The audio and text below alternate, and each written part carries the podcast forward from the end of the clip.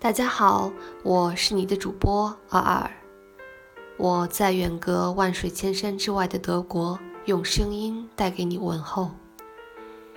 今天将为你朗读的是北岛诗集，希望你们能够喜欢。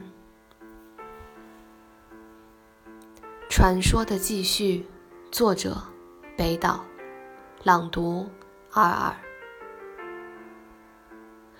古老的陶罐上早有关于我们的传说，可你还不停地问：这是否值得？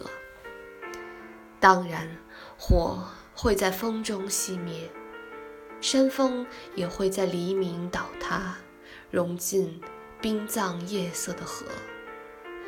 爱的苦果将在成熟时坠落。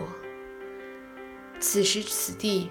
只要有落日为我们加冕，随之而来的一切，又算得了什么？那漫长的夜，辗转而沉默的时刻。